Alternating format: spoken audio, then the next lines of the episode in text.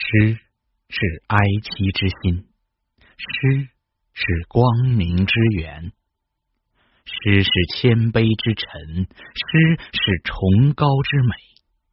与人民共命运，与时代同脉搏，用追求真理的勇气，用共克时间的信念，彰显诗歌永恒的力量。诗歌的力量。抗疫散文诗特辑即日起由散文诗杂志社与喜马拉雅联合播出。亲历者惠永臣。二零零三年抗击非典时，我是单位非典疫情办公室的负责人，每天坚持做着日报表、零报表等工作。经常十多天不回家，待在单位和同事一起为抗击非典疫情奋斗。几个月下来，人瘦了一圈结束后好长时间才缓过神来。所以，我经常教育自己的孩子，不要吃什么野物了，多吃一些素食，有益健康。从那以后，我就很少吃肉，也不随意去剥夺任何一种动物的生命。觉得什么活着都不容易，能够活着就是最大的幸福。今年腊月二十八，我陪着妻子去商场采购年货。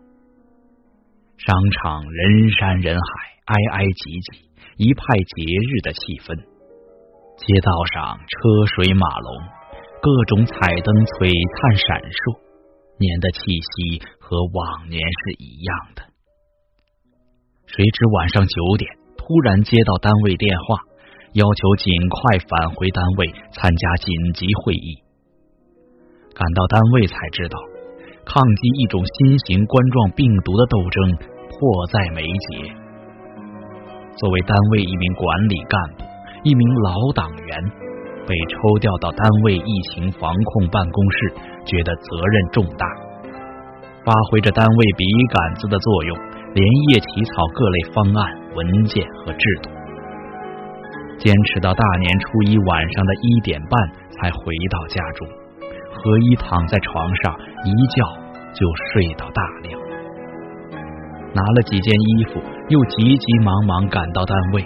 参加到抗击冠状病毒的斗争中去，到现在将近一月过去了，也没有回过一次家。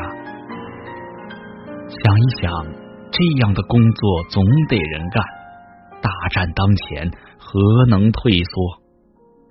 既然单位安排我干，我就要去担当，虽苦却毫无怨言。而且和我一样战斗的同志，有几个面临着马上就要退休，他们毅然决然的参加志愿者，发挥余热。还有一位退休老职工，他的老伴儿患病多年，常年卧床不起，时刻离不开人的照顾。他打电话叫来孩子陪护，自己选择了去监测点值班。面对严寒的天气，加之自己身体也不太好，他却仍坚持要参加抗击疫情的战斗。他说：“自己退休多年了，不给国家出一把力，却拿着国家的钱。现在国家又困难了，我们应该顶上去。”朴实的话语，像一股温暖的春风，吹拂在我们的心头。使我们能感受到一个老职工、老党员的情怀。